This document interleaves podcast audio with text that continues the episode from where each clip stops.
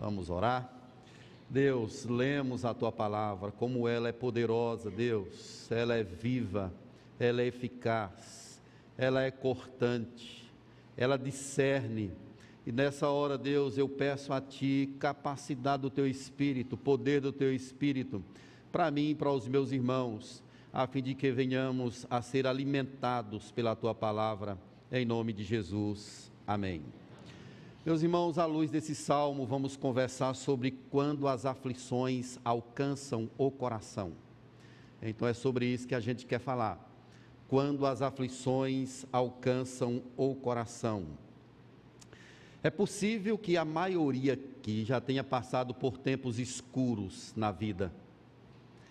É possível também que você conheça alguém que esteja passando por uma tempestade. Isso é o comum da vida aqui na terra. Charles Spurgeon, ele disse o seguinte: é sempre gracioso ouvir a experiência de um homem de Deus em aflição. É sempre gracioso ouvir a experiência de um homem de Deus em aflição. É o caso desse salmo.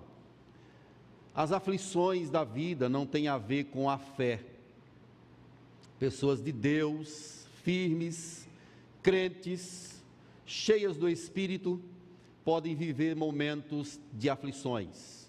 Poderíamos citar alguns, David Brainer, poderíamos citar o próprio Charles Spurgeon, poderíamos citar Agostinho de Hipona e tantos outros irmãos e irmãs, até do nosso convívio que a gente conhece, que passa por momentos de angústias, momentos de tempestades.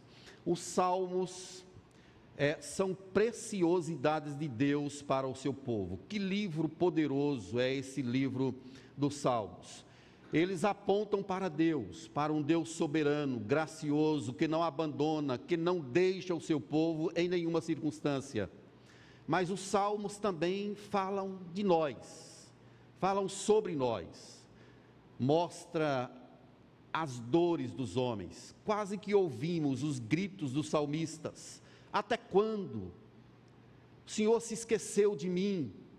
Então ouvimos esses clamores, esses tormentos das almas desses homens de Deus que foram levantados, inspirados para escrever os salmos. O que temos aqui é um compêndio com cinco livros. Então, quando você lê o livro dos Salmos completo, você está lendo, na verdade, cinco livros da Bíblia. Isso é algo muito precioso, porque esses cinco livros, eles têm conexão com o Pentateuco. Eles estão conectados. Cada um dos livros se encerra com uma doxologia. É como se ele começasse em um ponto e ele fosse crescendo, crescendo para um ápice. E vai concluir no Salmo 150 com um turbilhão de aleluia, de louvor, de um salmista entusiasmo declarando as maravilhas de Deus. Eu quero chamar você para observar essa questão dos cinco livros. O primeiro livro começa no Salmo 1 e vai até o Salmo 41, verso 13. Se tiver o verso 13, coloca aí para gente. E ele encerra assim: Bendito seja o Senhor, Deus de Israel, de eternidade a eternidade. Amém e amém.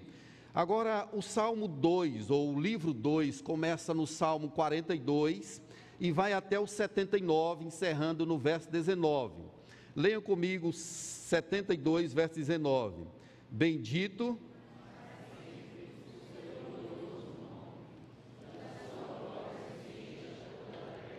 Amém é uma doxologia. O terceiro livro, 73 até o 89, encerra no verso 52. Veja como é que ele encerra.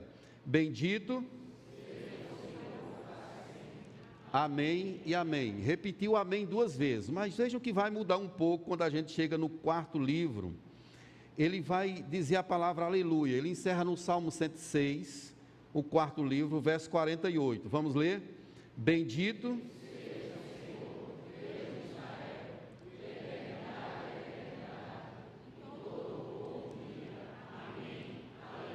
é uma doxologia. A palavra amém significa assim seja ou certamente. A palavra aleluia tem uma composição de duas palavras. Alelo, que é a palavra louvores, e Iá, que é a abreviação da palavra Iavé. Então a palavra aleluia significa louvores a Yahvé, louvores a Deus. Quando a gente chega no Salmo 146 ao 150, eles sempre começam com um aleluia e termina com um aleluia. E quando a gente chega no 150, Eugene Peterson, ele diz que tem um turbilhão de aleluias, é como se ele fosse uma crescente para um ápice, caminhando, chamando o povo para louvar a Deus, para engrandecer ao Senhor de todo o nosso coração. Nós lemos o salmo que abre o segundo livro desse saltério. Então, o Salmo 42 é a abertura. Se você olhar aí em negrito, você já percebe. Salmo 42 a 72. E ele diz, coloca um título aí no salmo, que é A alma nela por Deus, ao mestre de canto. Nós temos aqui um, um negócio chamado de masquil, que é um salmo de instrução é uma instrução para o povo de Deus. Então, o propósito do Salmo 42 é instruir o povo de Deus em como viver em tempos de aflições. Quando a aflição, a tormenta, quando a alma está abatida, como nós devemos viver, o que podemos fazer. Então é isso que esse Salmo 42 vai nos mostrar. E é interessante que ele é o mesmo, ou melhor, o Salmo 43 faz parte do Salmo 42. É um salmo só. Não sabemos exatamente a razão, mas ele foi desconectado. É feito o Salmo 9 e 10. É o único salmo, mas por uma razão desconhecida eles foram separados. Mesmo antes da construção do templo, nós já tínhamos homens que cuidavam dos louvores no templo, no tabernáculo, antes do templo. Então já tínhamos pessoas ali designadas por Deus, chamadas pelo Senhor, na época de Davi, glorificando, exaltando o Senhor. A gente até vê alguns nomes, como Asaf, Gedutum, Hermã, que era neto do profeta Samuel, e também os filhos de Coré, ou os filhos de Corá. Esses homens eram levitas, chamados pelo Senhor para dirigir os cânticos no tabernáculo e posteriormente no templo. Então nós temos aqui a indicação de que esse salmo ele foi composto pelos filhos de Coré. Embora João Calvino e também o Dr. Martin Lloyd Jones dizem que este salmo foi escrito por Davi e entregue aos filhos de Coré para ser musicado. Mas não sabemos ao certo. Outros tantos comentaristas e estudiosos do Antigo Testamento atribui de fato esse salmo aos filhos de Coré. O que é interessante é que Coré foi um homem que insurgiu contra a liderança de Moisés e Arão. Nós conhecemos a história. Coré desafiou, dizendo que Moisés e Arão não eram sacerdotes e insurgiram contra a liderança dele. Por causa disso, a glória de Deus se manifestou no tabernáculo. Deus se irou e queria matar todo mundo, queria fulminar todo mundo. Moisés intercedeu e Deus então mata os 250 homens, juntamente com Coré. E o texto, ele é bem profundo, números 16, 33. Ele diz assim: A terra abaixo dele se fendeu, abriu a sua boca e os tragou com as suas casas, como também todos os homens que pertenciam a Corá, e todos os seus bens desceram vivos ao Sheol, ao abismo, ao inferno, à sepultura, à região dos mortos. Mas, Números 26, 11, diz que os filhos de Coré foram preservados Vejam como Deus é gracioso. O pai morreu juntamente com 250 homens, casas, bens, tudo foi sugado pela terra, desceram vivos ao abismo, mas os filhos de Coré, eles foram preservados pelo poder e graça do Senhor. Martin Lloyd Jones, ele escreve um livro sobre o Salmo 42 e o Salmo 43. O nome do livro é Depressão Espiritual. E nesse livro, eu tirei um trechinho aqui para a gente ler. O salmista, ele diz assim: o salmista está compartilhando sua perturbação, a infelicidade de sua alma e as circunstâncias que estavam atravessando quando escreveu estas palavras. Então era alguém que estava atormentado, estava deprimido, estava com a alma em aperreio. Não sabemos ao certo se foram os filhos de Coré ou se foi o próprio Davi mas é bem perceptível que quem escreveu esse salmo estava exilado. O motivo pelo qual a alma está sofrendo é porque essa pessoa estava afastada de Jerusalém. E estando afastada de Jerusalém, ela estava afastada do culto, da adoração, do louvor. E essa pessoa está sofrendo exatamente por esse motivo porque está distante de Deus. Para o judeu, para os israelitas, Deus estava em Jerusalém, lá onde estava a arca da aliança, o tabernáculo, e quando eles se viam distantes, sem poder se aproximar, era como se eles não estivessem na presença de Deus. E é exatamente essa aqui a situação desse salmista, essa pessoa que escreveu aqui esse salmo. E as palavras por quê, como, quando, é, dão o tom desse salmo e exprimem a dor da alma dessa pessoa. Quando estarei? Como? Por que estás abatido, ó minha alma? É exatamente a expressão de alguém que está vivendo uma aflição. Aqui nós temos palavras fortes e profundas. Por exemplo, o verso 3, quando ele fala: As minhas lágrimas têm sido meu alimento dia e noite Fala no verso 6: Sinto abatido dentro de mim a minha alma. No verso 7 ele diz: Um abismo chama outro abismo, a ideia de cachoeiras, de afogamento. Aí ele diz no verso 9: Porque tu se esqueceu de mim. Verso 9 ele diz ainda sobre os inimigos que o oprimem. E também fala sobre os inimigos que o insultam. E no verso, no capítulo 43 ainda, verso 2, ele diz: Porque me rejeitas? Então são palavras fortes profundas que conectadas, juntadas, vão dando o tom do salmo e vão mostrando uma alma em aflição, uma pessoa que tem a sua alma abatida. Nós vamos fazer uma pergunta ao salmo e ele próprio vai nos responder. Quando as aflições alcançam a alma, o que devemos fazer? Nós podemos passar por momentos de turbulências, por causa de perdas, por causa da personalidade, por questões congênitas, podemos passar por noites escuras, por tempos de tempestades, tempos de sofrimento. E é possível que alguém, algumas pessoas aqui nesse momento estejam vivendo isso, seja por uma razão ou por outra. Ou então alguém da sua família, um parente, um amigo, esteja passando por uma tormenta. E quando a gente passa pelas aflições, o que nós devemos fazer? Algumas coisas. Primeiramente, é preciso manter viva a memória da nossa maior necessidade, que é Deus é preciso manter viva a memória da nossa maior necessidade, que é Deus. Então, ele coloca aqui algumas imagens no salmo. E a primeira imagem é de uma seca, é de uma sequidão inimaginável. E ele toma a figura de uma corça ou de um cervo, que é um animal com olfato bem aguçado, que é capaz de captar o cheiro de águas em à distância e também percebe quando tem água no subsolo. Então a ideia é de alguém que está sedento. O cervo, apesar de saber que tem água no subsolo, ele não consegue pegar a água, não consegue captar a sua sede, não consegue saciar a sua sede.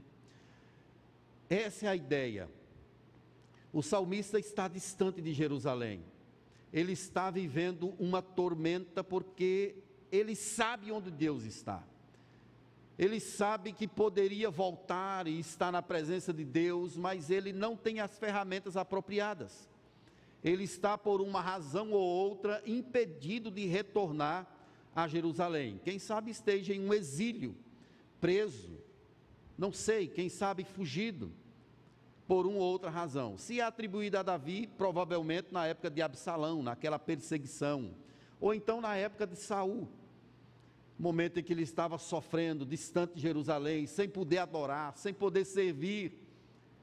Essa é a ideia de alguém que está vivendo um momento de secura, de sequidão, que sabe onde está a solução, mas não pode ir até lá. E então ele diz no verso 2: A minha alma tem sede, mas veja o completar da frase: A minha alma tem sede do Deus vivo. Isso é muito importante aqui nesse salmo, irmãos. Não é um Deus morto. A minha alma tem sede do Deus vivo. Aí ele faz a pergunta: quando irei e me verei perante a face de Deus? Quando é que eu vou estar lá? Quando é que eu vou ao culto? Palavra alma aqui, ela significa respiração, ela significa vida, é uma referência ao ser que respira, ao ser que respira. E a face é a presença de Deus. Quando é que eu vou estar? Quando é que a minha alma vai estar na presença de Deus? Ele está se referindo ao templo, à comunhão, ao ajuntamento do povo de Deus, àquela procissão que seguia com danças, com louvores, com exultação na presença do Senhor. O salmista sabe onde está a solução, mas ele não pode ir até lá. Está exilado, está atravessando esse tempo de sequidão, esse tempo que para ele é um tempo distante de Deus. Aí ele diz que as minhas lágrimas, tem sido meu alimento dia e noite, enquanto me dizem continuamente: O teu Deus onde está? As lágrimas dia e noite é uma referência a um sofrimento contínuo, dia e noite. Ele tem sofrido por não poder se aproximar do templo, por não poder, poder adorar a Deus. Mas vejam que ele traz em memória sobre Deus. Ele se lembra de Deus. Ele se lembra quem Deus é, a fidelidade dele, a incomparabilidade desse Deus. Aí no verso 4 ele diz: Lembro dessas coisas. E dentro de mim se derrama a alma. Como eu passava com a multidão do povo e os guiava procissão à casa de Deus, entre gritos de alegria e louvor, multidão em festas ele se lembra daqueles grandes acontecimentos, de quando ele servia no templo, de quando ele estava ali na presença do Senhor, e ele mantém uma chama no seu coração, mesmo vivendo em aflição, deixando em sua memória essa verdade de que a sua sede é de Deus, a sua vontade, o seu anseio é por Deus. Nada, meus irmãos, consegue saciar o nosso ser. Nada. Só Deus pode. Deus é o alvo maior da nossa vida. É o alvo maior do nosso coração. É o anseio maior das nossas almas. Não são as coisas terrenas que trazem sentido à nossa vida, nada, nada nessa terra é capaz de nos completar, somente Deus. Ele não deseja riqueza, poder, ele não quer nada disso, o que ele quer mesmo é Deus, a minha alma tem sede do Deus vivo. Quando irei, me verei perante a face de Deus. Você se lembra daquele tempo de pandemia que a gente viveu? Que tempo difícil, não foi? Eu tenho até hoje a cartinha que eu recebi da igreja. A carta que me dava autoridade para vir de casa para a igreja.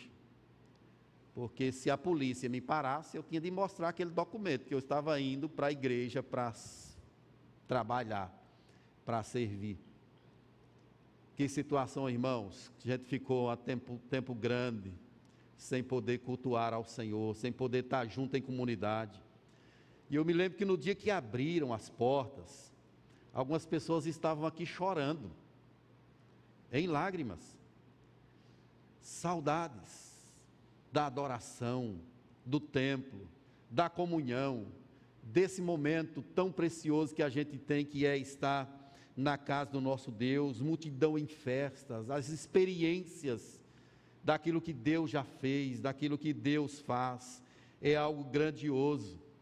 É o povo de Deus que se reúne, que é ajuntado pelo poder do Espírito Santo, que é trazido, que é impelido a estar em comunidade, louvando e glorificando o nome do Senhor. E ele diz mais que se lembra do Jordão, do Hermon, do outeiro de Mizar. Deus é a fonte de prazer desse homem. Deus é a fonte de prazer desse salmista. Só Ele pode saciar a nossa fome, a nossa sede. Não há nada na terra. O casamento não nos satisfaz completamente. Os amigos não saciam o nosso coração por mais, mais dinheiro que você tenha, por mais longe que você consiga ir na sua intelectualidade, na sua capacidade, na sua cognição, nada disso preenche o vazio do coração de ninguém, só Deus. É por isso que esse homem está em aflição e ele quer o Senhor. Você está lutando, está vivendo um tempo de escuridão, anseie por Deus, deseje Deus. Queira o Senhor, aprofunde-se no seu relacionamento com Deus, vá mais longe, não se contente, não fique na superficialidade, queira mais, queira conhecer mais o poder de Deus. Quando o coração nosso está ordenado com Deus, tudo à nossa volta se ordena. Me lembro de uma aula do discipulado, da segunda-feira, falando sobre o prazer do Éden pastor Sávio estava explicando sobre isso. Qual é o prazer, qual é o prazer do Éden? É exatamente a presença de Deus. E o que foi o pecado? Que algumas pessoas acham que foi porque o casal comeu uma maçã ou outra coisa qualquer. Até é prefigurado isso aí. Mas na verdade, o pecado do Éden foi uma uma busca por autonomia, a busca de um prazer fora de Deus. E é exatamente isso que acontece com o ser humano. Quando ele busca algo fora de Deus, o coração dele se enche de tremor, de angústias, de aflições, de sofrimento. Isso não quer dizer, meus irmãos, estando nós com Deus, que nós não enfrentaremos aflições, mas nós nos comportaremos diante dela de forma diferente. As aflições, elas não podem trazer desespero ao coração de quem está com Deus. Não trazem. Por mais duras que sejam, por mais difíceis que sejam, quem está com Deus é capaz de passar pelas tempestades, glorificando o nome do Senhor. Mas uma segunda questão está posta aqui nesse salmo, de o que nós devemos fazer quando as aflições nos alcançam. Nós devemos esperar na providência de Deus. É isso que ele vai retratar aí dos versos 5 a 11. Ele vai dizer que a sua alma está abatida. Vejam que ele pergunta à sua própria alma: Por que estás abatido, a minha alma? Por que te perturbas dentro de mim? João Calvino, ele diz que duas questões acometem as pessoas em aflições. A primeira delas é desânimo. A pessoa com aflição, ela pode se desanimar. E a segunda é a inquietude, o coração desanimado ou em aflição não consegue ter quietude. Os pensamentos ficam acelerados. A pessoa fica com uma espécie de dedo na tomada. Não consegue repousar, não consegue descansar não consegue respirar direito. A pessoa em aflição, ela pode ter desânimo e pode ficar inquieta. Mas a Bíblia nos oferece o remédio para as duas coisas, para o desânimo e para a inquietude. E o remédio é espere em Deus. Espere em Deus. Vejo que o salmista ele conversa consigo mesmo. Porque estás abatido, ó minha alma? Porque te perturbas dentro de mim? Essa palavra abatida é a palavra inclinar ou agachar. E a palavra perturbar é a palavra rugir ou rosnar, chorar em alta voz. Então, por que está agachada, ó minha alma? Por que está rosnando? Por que está chorando? Por que está rugindo como se fosse um animal? É exatamente esse o retrato da alma que está em aflição. E a palavra certa é espere em Deus. Espere em Deus, pois ainda o louvarei. Meu, meus queridos, tem uma palavra interessante aqui, que é a palavra auxílio. Aí no finalzinho do verso 5. Essa palavra, em outros trechos da Bíblia, como por exemplo o Salmo 63, é a palavra Ezra. Essa palavra significa ajuda ou socorro. Mas nesse salmo, essa palavra auxílio aí no verso 5, ela é a palavra Yeshua. Que negócio poderoso. E a palavra Yeshua, ela é uma palavra que vai dar origem ao nome de Jesus. Ele será chamado de Jesus. Essa palavra auxílio aqui, ela significa resgate, salvação, significa libertação. Não é somente uma palavra de ajuda, mas é uma colocação de Deus como sendo o nosso redentor. Isso aqui aponta para o grau de esperança que há no coração desse homem. Porque estás abatido? Espera em Deus, Ele é o nosso auxílio. Você tem esperado em Deus? Amém? Espere em Deus. Esse esperar não é uma passividade que você tem de ter. Você age, faz o que te apraz, faz o que te cabe, mas você sabe que é Deus quem opera maravilhas, é Deus quem faz grandes coisas. Esperar não é uma tarefa fácil, mas é exatamente o que nós temos de fazer quando passamos por tempos de aflições. Esperar no agir de Deus é a convicção de um coração que sabe que tem um Deus que está trabalhando, de um Deus que está operando e que amanhã ele fará maravilhas. O remédio para as inquietudes da alma, para as aflições da alma se chama esperar em Deus esperar o agir de Deus. Olha o que o Salmo 27, 14 diz: Espera pelo Senhor, tem bom ânimo, fortifique-se o teu coração, espera, pois, pelo Senhor.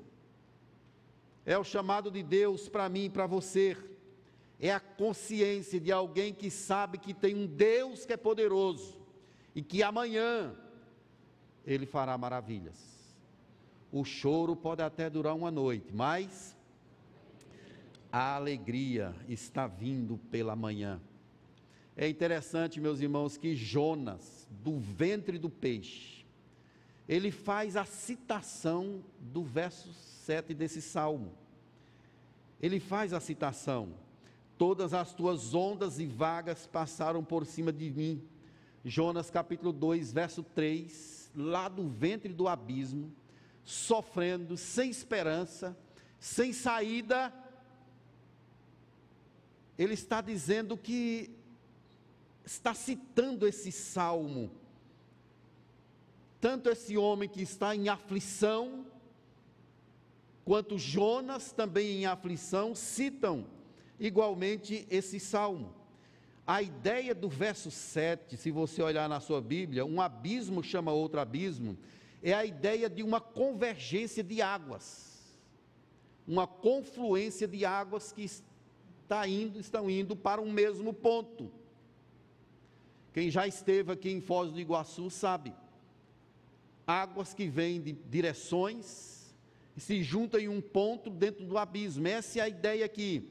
Um abismo chama outro abismo. Como assim? Diversos problemas, dificuldades múltiplas, elas se juntam e se transformam em algo grande. Um abismo chama outro abismo. Ao fragor das tuas catatubas. Isso aqui é, são cachoeiras. O som estridente, pavoroso, de águas caindo. Essa é a imagem aqui. Um abismo vai chamando outro abismo. Todas as tuas ondas e vagas passaram sobre mim. Águas essa pessoa tem a sensação de estar sendo asfixiado. Então percebam que houve uma mudança. Se no início temos a imagem de uma seca, pavorosa e terrível, agora nós temos a imagem de alguém que está se afogando, está asfixiado pelas correntes das águas, pelas trombas d'águas. E é interessante que ele diz que é Deus quem está fazendo isso. E se, se é o Senhor quem está fazendo isso, não há controle nele em alterar esse processo. Todas as tuas ondas e vagas passaram sobre mim. Ele está passando por aflições, mas isso tem a mão, o controle de Deus sobre a vida dele. Mesmo assim, meus irmãos, ele espera em Deus. Ele sabe que não pode mudar aquela situação, mas ele está esperando no Senhor. Vejam como ele evoca essa libertação de Deus no verso 8. Vejam que negócio poderoso. Ele diz assim: Contudo, leiam comigo. Contudo,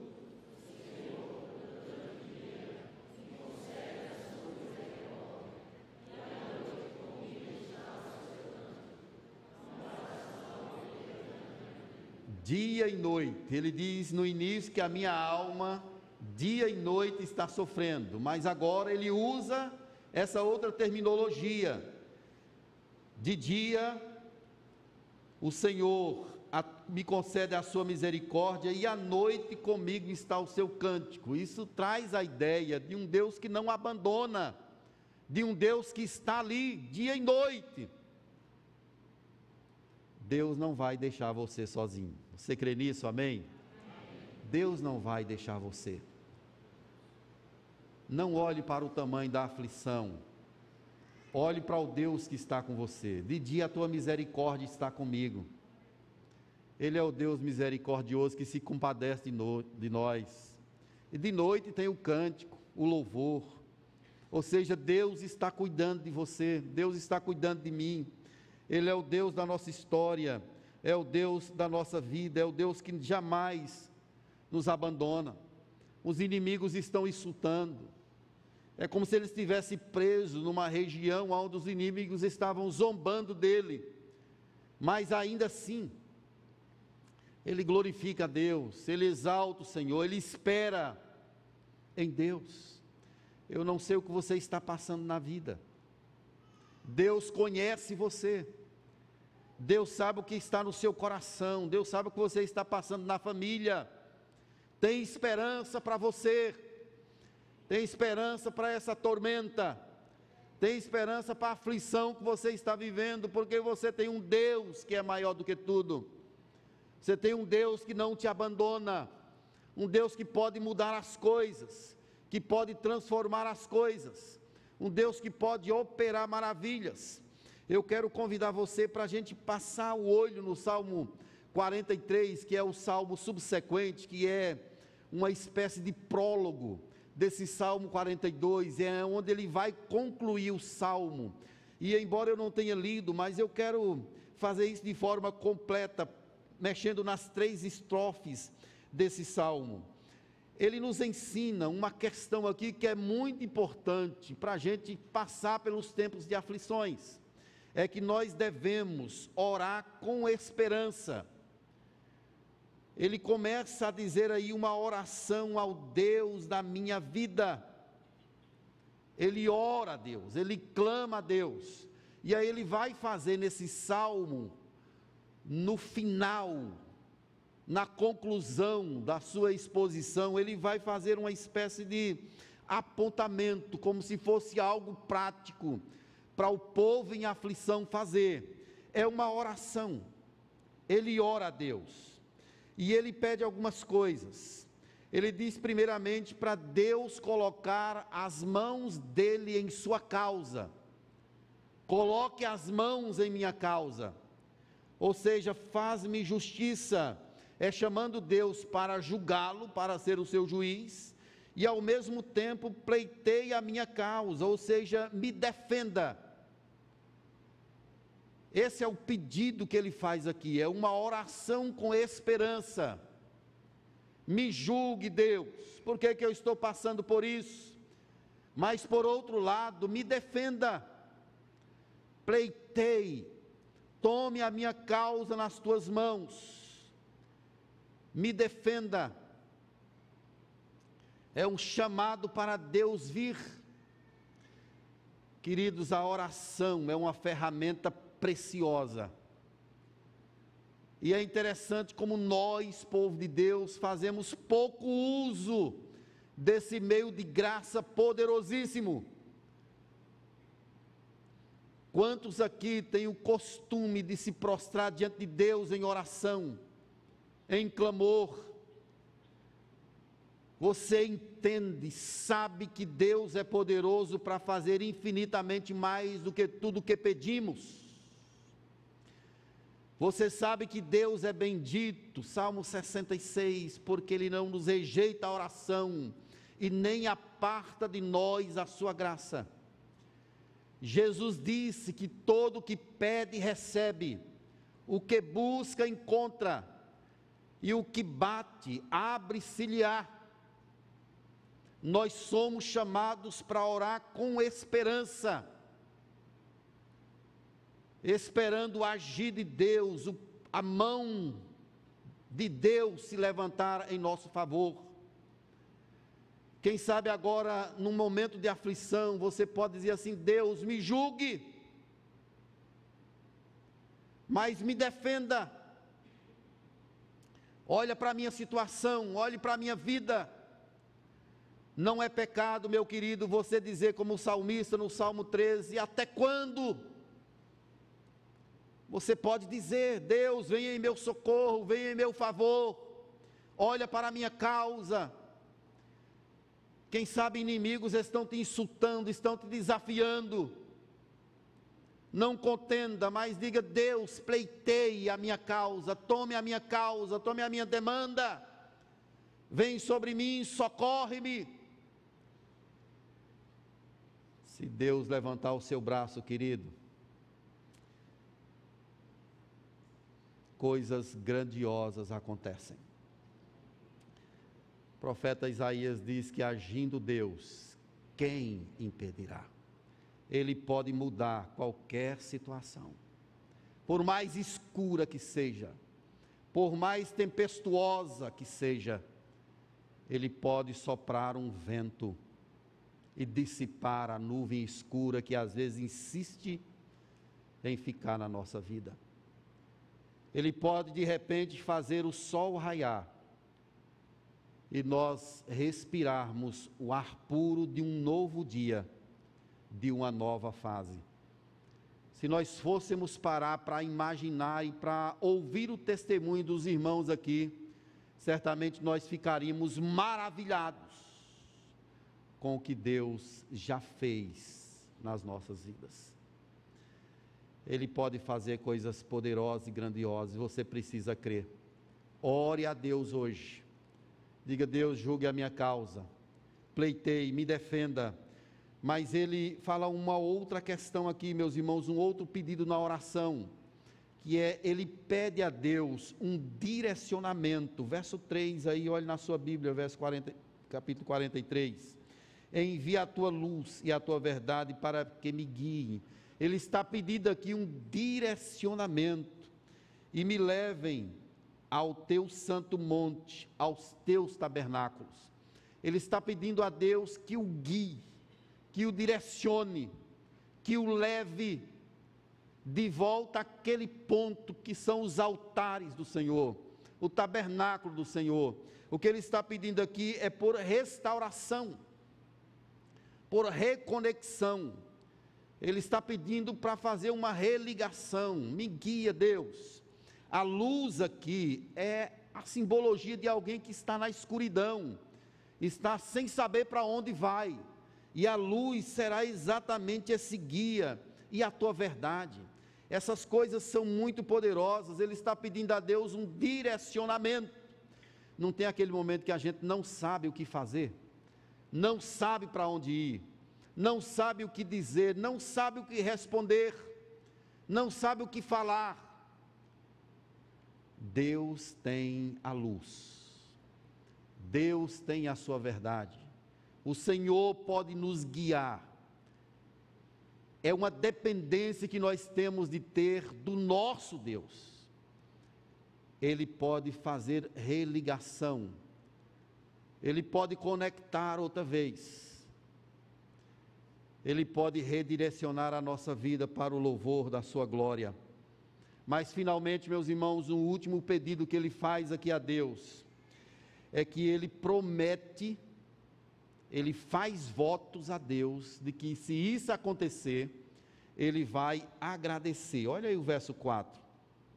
Então, irei ao altar de Deus, de Deus, que é a minha grande alegria. Ao som da harpa eu te louvarei, ó Deus, Deus meu. Quando ele diz eu irei ao altar de Deus, ele está dizendo que vai sacrificar. É uma oferta de gratidão a Deus. É o culto que ele está prometendo. Ele está fazendo votos de que vai voltar, de que vai louvar o nome do Senhor. Ele vai agradecer a Deus, ele vai celebrar o nome do Senhor por Deus ter tirado ele daquele exílio daquele distanciamento e trazido para os altares do Senhor. Não é pecado, querido, de repente você fazer um voto a Deus. O pecado é você fazer o voto e não cumprir, que a Bíblia chama de tolo. Mas você pode dizer assim: Deus, se o Senhor me abençoar, eu prometo entregar ao Senhor o meu culto, o meu sacrifício, a minha gratidão, a minha alegria. Não há pecado nenhum em se fazer isso. Mas isso não é o movimento do nosso coração, a gente já faz isso. Mas não há problema de você fazer isso pedindo a Deus. O salmista está fazendo isso aqui. Ele está dizendo que vai voltar para agradecer, ele vai voltar para celebrar, ele vai sacrificar nos altares do Senhor ele vai glorificar o nome desse Deus Santo, maravilhoso, que está acima de todo nome. Querido, conte as bênçãos. Conte as bênçãos. Dedique a sua vida a Deus pelo que Ele já fez em sua vida. E se você estiver vivendo um momento de aflição, quem sabe lá na frente, quando isso passar, você poder celebrar o nome do Senhor e contar para os irmãos aquilo que Deus fez. Isso é coisa boa, isso enche o nosso coração de alegria. Ver a forma como Deus opera, sentir que nós não estamos sós. É claro que nós não precisamos dessas coisas, mas isso também é importante em nossa comunidade, em nossa caminhada poder celebrar ao Senhor por aquilo que Ele fez. Quem sabe uma pessoa que venceu uma doença mortal, poder celebrar o nome do Senhor, contar os grandes feitos de Deus. E se isso não acontecer, se as coisas não saírem também da forma como queremos, poder também celebrar o nome do Senhor, poder glorificar a esse Deus em toda e qualquer situação o grande C.S. Lewis diz que uma das maiores dores que nós sofremos é com o silêncio de Deus. Ele diz que tem momentos na caminhada que Deus parece que fecha a porta e passa o ferrolho. Você escuta o som do ferrolho travado e não escuta mais nada. Você clama, clama, pede, pede. Nessa hora, eu e você, nós somos desafiados a viver pela fé. Mesmo quando nós estamos vendo os acontecimentos do Senhor, somos desafiados a seguir avante, com fé, crendo que Deus é poderoso para fazer grandes coisas. C.S. Lewis, ele contou essa experiência após a morte da sua esposa de câncer. Ele orou, clamou, buscou, e Deus ficou em silêncio. Esse era o grande desafio de Jó. Desesperado, ele orava, clamava, clamava, e Deus estava em silêncio.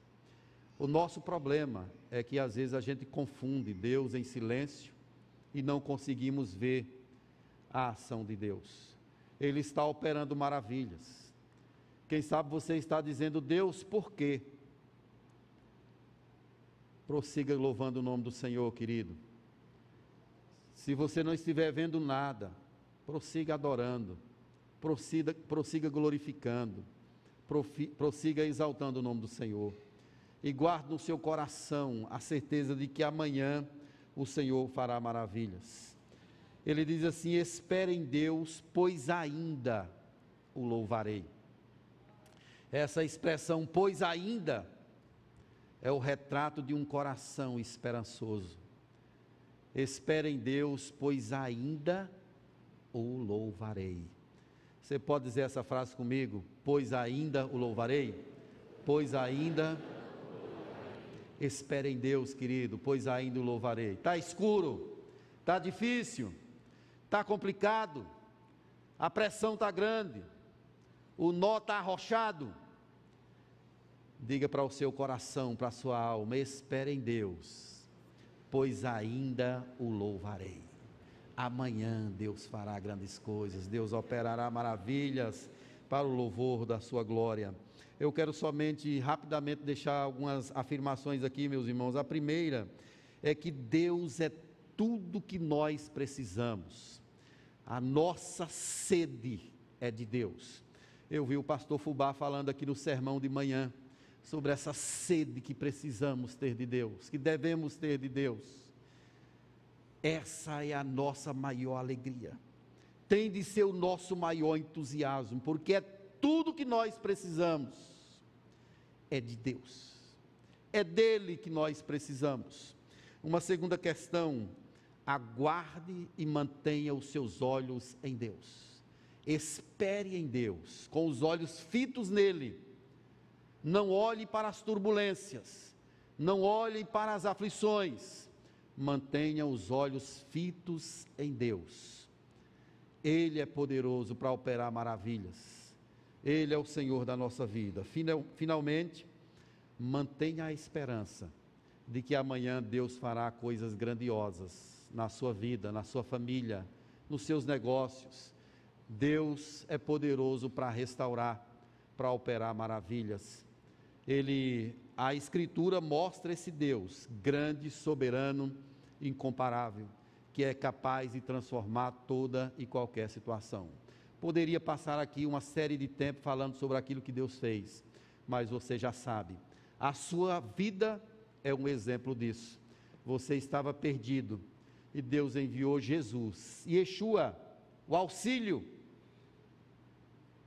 Não apenas o auxílio para ajudar, mas ele enviou, enviou o resgatador, o Salvador. O nome dele é Jesus, porque ele vai salvar o seu povo dos pecados dele. Esse é o Deus que nos socorre, que nos tira de poços de perdição, nos tira da lama. Esse é o Deus que cura o nosso coração, nosso coração das aflições do caminho. Que você possa celebrar o nome dele, você possa engrandecê-lo em toda e qualquer situação. Vamos dar as mãos uns aos outros para a gente orar. Pode fechar o corredor assim. Que benção, como fica linda a igreja. juntando a nossa fé, quem sabe se ela não fica do tamanho de um grão de mostarda? Que bênção!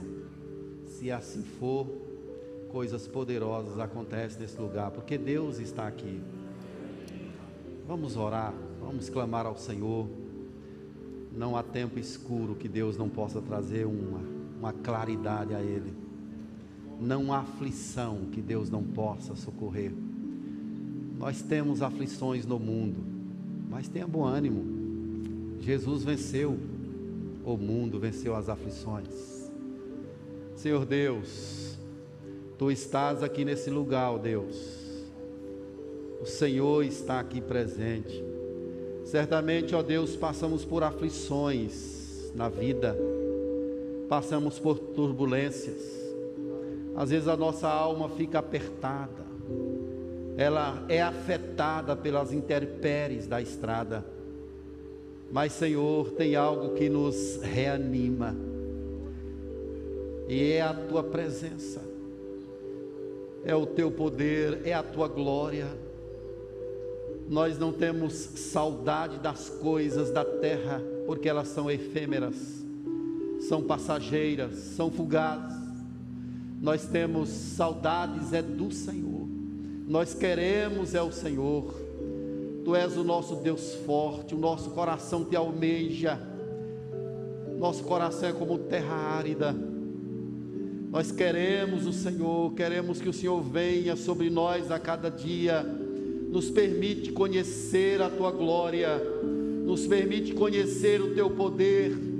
Deus, permite que nós sintamos ao Senhor cada vez mais contundente em nosso coração, em nossa vida. Tire, Deus, dos nossos lábios toda e qualquer espécie de murmuração, de reclamação pelas aflições da estrada, mas que possamos exaltar o Teu nome, glorificar o Senhor ainda que a figueira não floresça, mesmo que não haja fruto na vide, mesmo que o produto da oliveira minta, mesmo que nos currais não haja gatos, mesmo assim, ó Deus, nós queremos nos alegrar pela tua presença. É o Senhor, não é o palácio, não são as coisas da terra. Nós queremos é o Senhor, é o culto, é a profundidade do relacionamento com o Senhor. Não deixe, ó Deus, que fiquemos apenas nos periféricos, na superficialidade, mas que de fato possamos entrar na sala do trono. O véu foi rasgado de cima a baixo, e o Senhor nos chama: entrem pelo novo e vivo caminho, nos dá coragem, aviva a nossa alma, restaura a nossa sorte. Deus, se tem alguém nesse lugar passando por uma aflição, quem sabe uma doença, quem sabe uma, um problema de tristeza, um problema econômico. Em nome de Jesus, vem, ó Deus, nessa hora e traz um novo dia, traz um novo tempo. Eu sei que o Senhor é grande, que o Senhor é poderoso, que tu és o Deus de maravilha, que nada é impossível para o Senhor. Mas Deus, a despeito das coisas nossas, o que nós queremos é a tua presença, Deus é ela que põe o nosso coração em ordem e nos faz seguir adiante, adorando e celebrando as suas grandezas. Adoramos a Ti, ó Deus, nessa noite em nome de Jesus. E agora, queridos irmãos, que a doce paz de Jesus, o amor incomparável de Deus, o nosso bendito Pai, que a glória do Espírito repouse sobre nós, Igreja de Deus espalhada por toda a terra, agora e para todo sempre. Amém.